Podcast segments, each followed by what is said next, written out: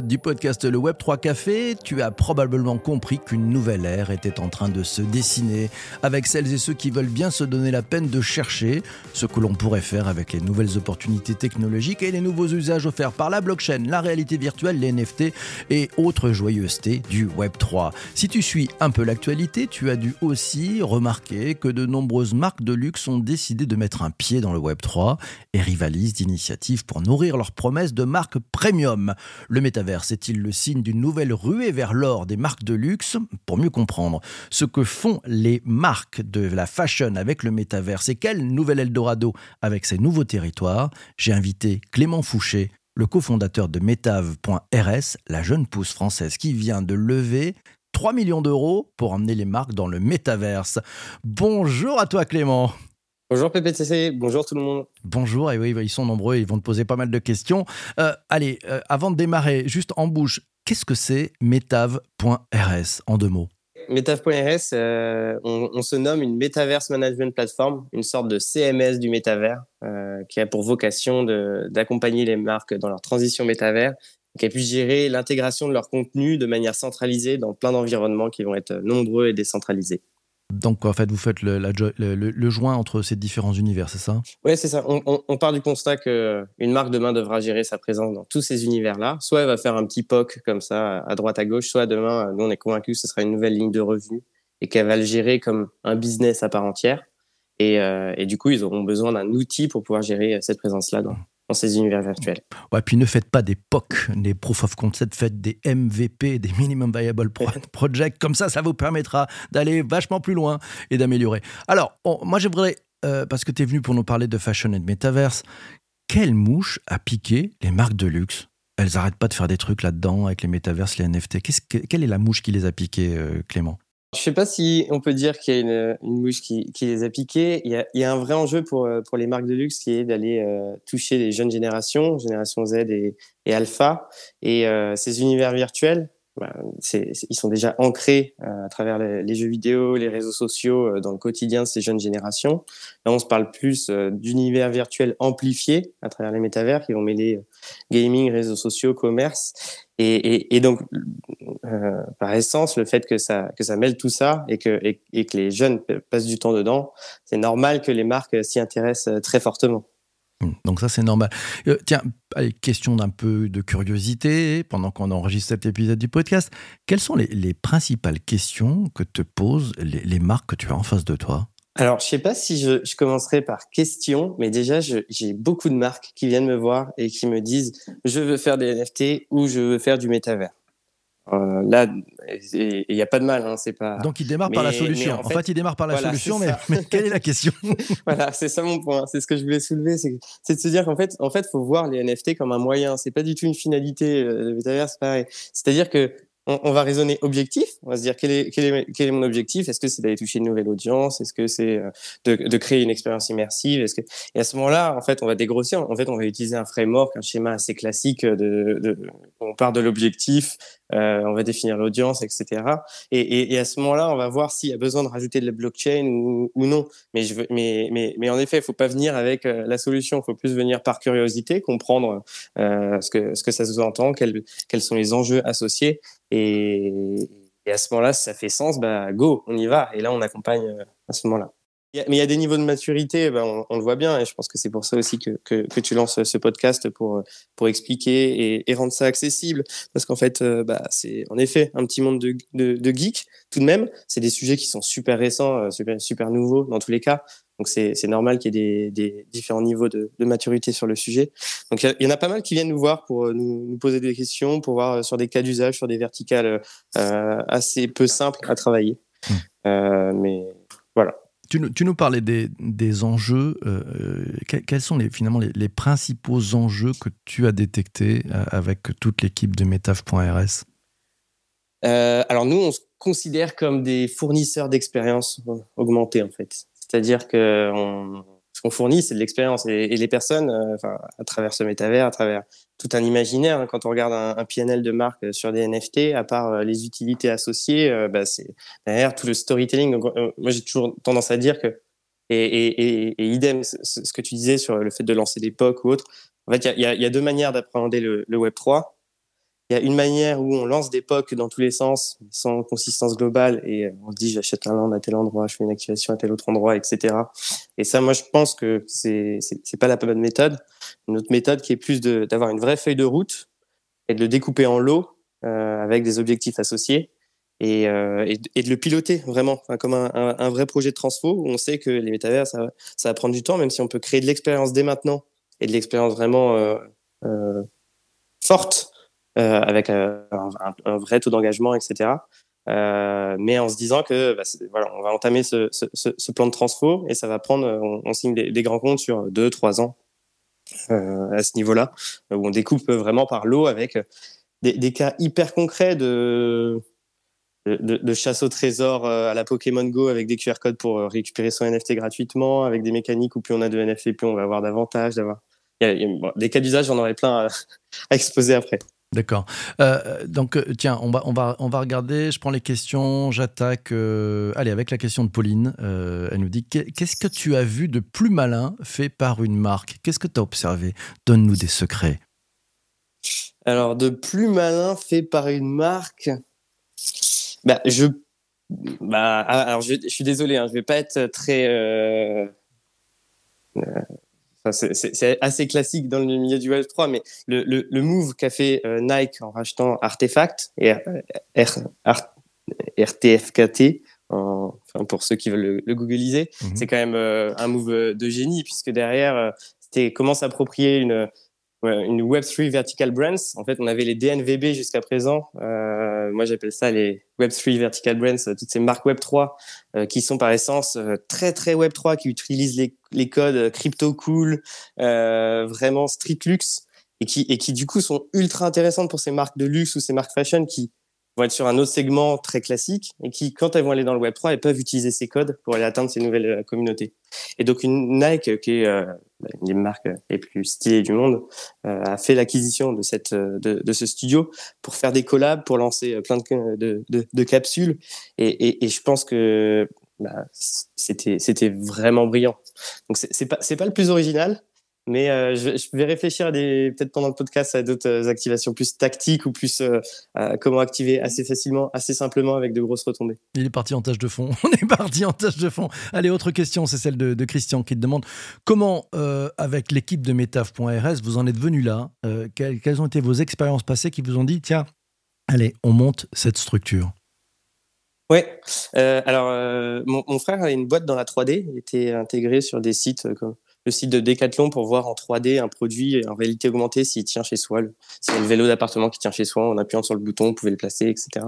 Donc on, avait déjà une petite tech, ça c'était il, y a un an, et, euh, et, avec euh, l'arrivée de l'annonce de Meta, tous les changements qui, qui arrivaient, la folie des NFT, euh, on était convaincus qu'il y avait quelque chose à faire et que les marques, en fait, y il allait y avoir une vraie décorrélation entre euh, la volonté des marques de d'aller dans ces univers virtuels et le manque d'outils euh, associés.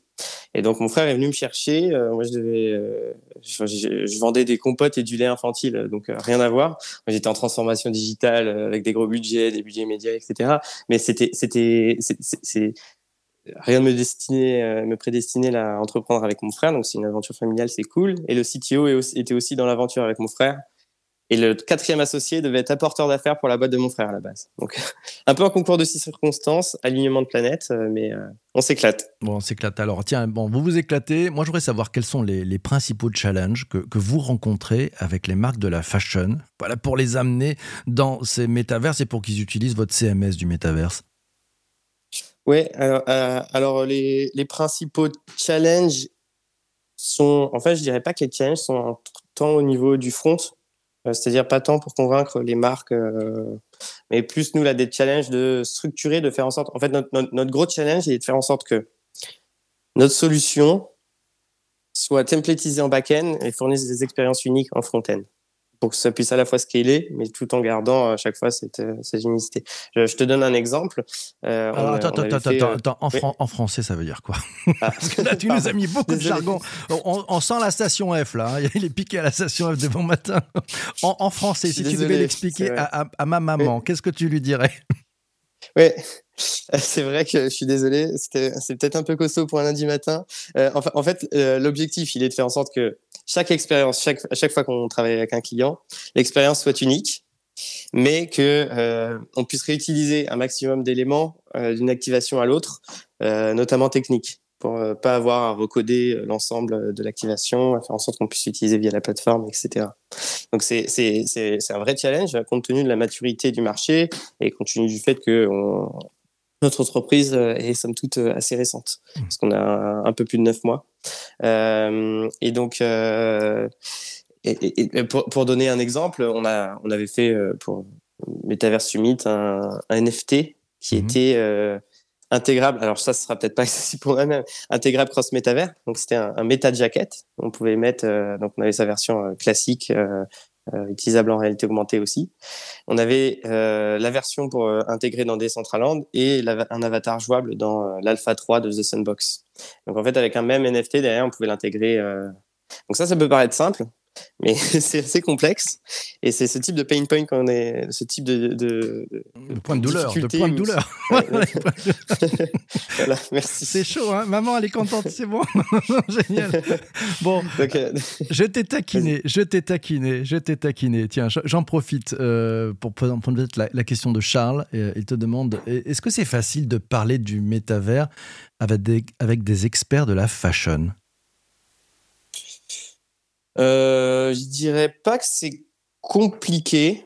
Euh, parce qu'en fait, euh, le, le, les, cas d'usage sont somme toute assez assez simples hein, sur cette verticale fashion, parce que on comprend bien la notion de dire, tu achètes un produit physique, tu vas avoir son double digital qui va te suivre partout avec toi à travers les univers virtuels. Euh, en fait, euh, cette, cette, cette, identité digitale est devenue euh, super importante et, euh, et, et, et c'est clairement les nouveaux marqueurs sociaux. Donc, euh, donc le fait qu'une marque soit plus présente dans les métavers, le fait que sa, sa, sa marque se, suive partout, ou même d'aller, nous on a une mission, on est entre la France et l'Asie. En Asie, l'identité digitale, c'est la folie. Et le fait de pouvoir aller toucher ces communautés, euh, à travers ces univers virtuels que sont, euh, il y a notamment Zepeto qui est un, un, métavers énorme où il y a 30 millions d'utilisateurs actifs mensuels. Les, les, en fait, les, les, pour moi, les marques, il est pas tant l'enjeu, il est pas tant de convaincre les marques fashion d'y aller que d'y aller de la bonne manière et de, de s'assurer que ce soit pas une activation où il y ait 20 personnes qui testent ta, ta tenue. Quoi. Mmh. Quand t'en parles à ta maman, euh, c'est la question que te pose Pauline. Qu'est-ce que tu lui dis? alors, bah, ma, ma, mère travaille dans la fashion, elle est vendeuse de vêtements. Ah, donc, ah, voilà euh, ouais, mais euh, Et alors, comment elle voit ça, parle... justement? Tiens, comment elle voit ça, elle? Oui, euh, elle, elle, elle, est pas mal éloignée. Hein. Elle, est, vit à Mentou Salon, c'est à, à, 30 minutes de, de Bourges et de, et de Vierzon dans le mmh. Berry, où je suis revenu vivre.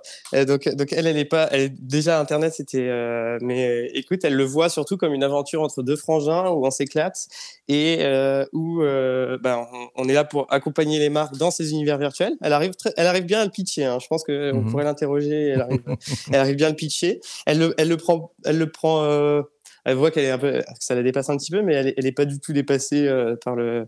en fait, elle, elle, le voyait, on était geek quand on était petit, euh, mmh. peut-être parce qu'on était au milieu de la campagne, on jouait, on jouait pas mal aux jeux vidéo, etc. Donc euh, voilà, c'est un peu une, une, une, forme de continuité quand même. Mmh. Alors tiens, on, va, on, a, on a aidé hein, ceux qui avaient peut-être un cerveau qui allait exploser. C'est Isabelle qui nous dit Mon cerveau a fait exploser, merci d'avoir traduit. Pierre qui nous dit Je comprenais rien. Voilà. tiens, allez, Clément, on attaque le sujet vraiment. Euh, fashion et Metaverse, c'est un nouvel Eldorado, vraiment? Ouais, bah, alors, si on prend quelques chiffres, euh, la, Gen Z euh, passerait environ 4 heures par, par jour d'ici 2025 dans ces univers virtuels. et quand on parle de chiffres plus marché, le marché juste des NFT de luxe représenterait 56 milliards de dollars d'ici 2030, d'après Morgan Stanley. Euh, le marché du métavers au global, 13 000 milliards, j'imagine que euh, vous en avez déjà parlé pas mal dans ce, dans ce podcast, mais en, tout cas, on se parle d'un marché vraiment colossal.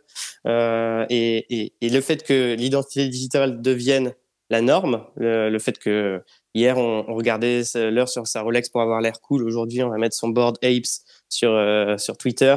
Euh, et ça, c'est que petite partie, c'est vraiment pour schématiser de manière très macro, mais, mais, mais, mais oui, en fait, c'est un, marché colossal en devenir qui est déjà très gros parce qu'on peut déjà faire des activations. Donc, euh, donc, donc les, marques de fashion, ils vont à la fois pour actuellement faire des RP, mais demain vraiment pour que ce soit euh, une nouvelle ligne de revenus comme on a le e-commerce et, le retail. Je, suis assez convaincu. Mmh.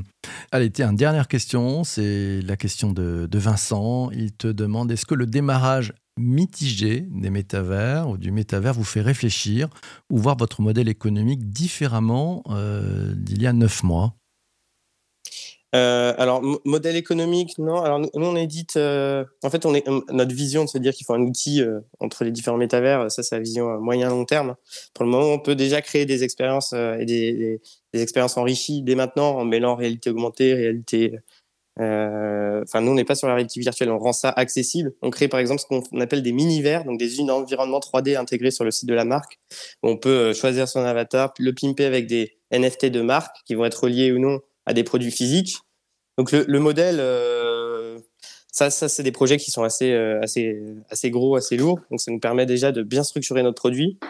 Et on, savait que le marché allait se structurer hein, derrière les buzzwords. derrière, là, on est en, on, redescend au niveau de la hype curve, et tant mieux c'est pour euh, pour euh, continuer de construire. Donc euh, donc donc ça nous fait ça nous ça nous fait pas peur en tout cas.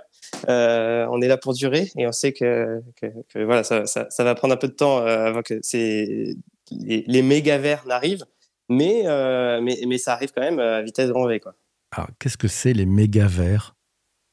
Ah bah je parle de en fait, il y, y, a déjà des, des métavers euh, existants qui sont euh, qui, qui, sont très chouettes, qui permettent. Mais, mais on est aux prémices de cette de cette nouvelle ère. On est euh, au moment où on se crée un compte Facebook euh, en 2007-2008, pour sauf que là c'est pour le Web 3. Mmh. Donc donc ces métavers, c'est tous les GAFAM ou les ou, ou, autres qui sont en train de créer des environnements virtuels, des, des métavers qui vont être soit ouverts, soit fermés, soit et donc derrière il va y avoir des enjeux de faire des deals de gré à gré avec eux si mmh. jamais il n'y a pas de blockchain intégré. Mais bon, et en fait c'est qu'il y a plein de choses en construction. D'accord, on est tout au début en fait. On est tout tout début de cette aventure, voilà, c'est pour ça. eh ben profitez-en. Merci à toi Clément d'être passé ce matin. merci, beaucoup. Merci, un grand merci. Un grand merci. Euh, merci aussi à toi d'avoir écouté cet épisode du podcast jusqu'ici. Je sais que ça fait du bien. T'écoutes jusqu'ici, ça fait un bien fou à l'algo. C'est très important. Ouais. Et puis si tu peux le partager autour de toi, le faire connaître, le Web 3 Café, t'en parles à la machine à café. Tu dis ah, j'ai écouté un podcast, c'est génial. Ça, ça décrypte le, le Web 3. Eh ben c'est sympa. Tu fais un peu la, la, la promo. On a besoin de ça. On a besoin de ça. C'est important. il faut le faire connaître. Il faut le partager au plus grand nombre parce que oh, le but, hein, c'est de l'inclusion. Je me suis permis de taquiner un peu mon invité parce que je comprenais plus des, certains trucs. Ben voilà, on va essayer de faire en sorte que le maximum d'entre nous puisse comprendre ce Web 3. C'est tellement important qu'on puisse tous le comprendre. Ne nous refaisons pas les problèmes qu'on a eu avec euh, l'électronisme et la non-inclusion numérique. On va essayer de faire la même chose avec ce Web3 pour faire en sorte que plus de monde puisse s'en saisir, puisse en voir les opportunités. Mes amis, merci d'avoir écouté cet épisode jusque-là. Euh, je vous propose que, ouais, bah, on va mettre le jingle, c'est ça, ça vous va? Merci beaucoup. Ciao, ciao, ciao.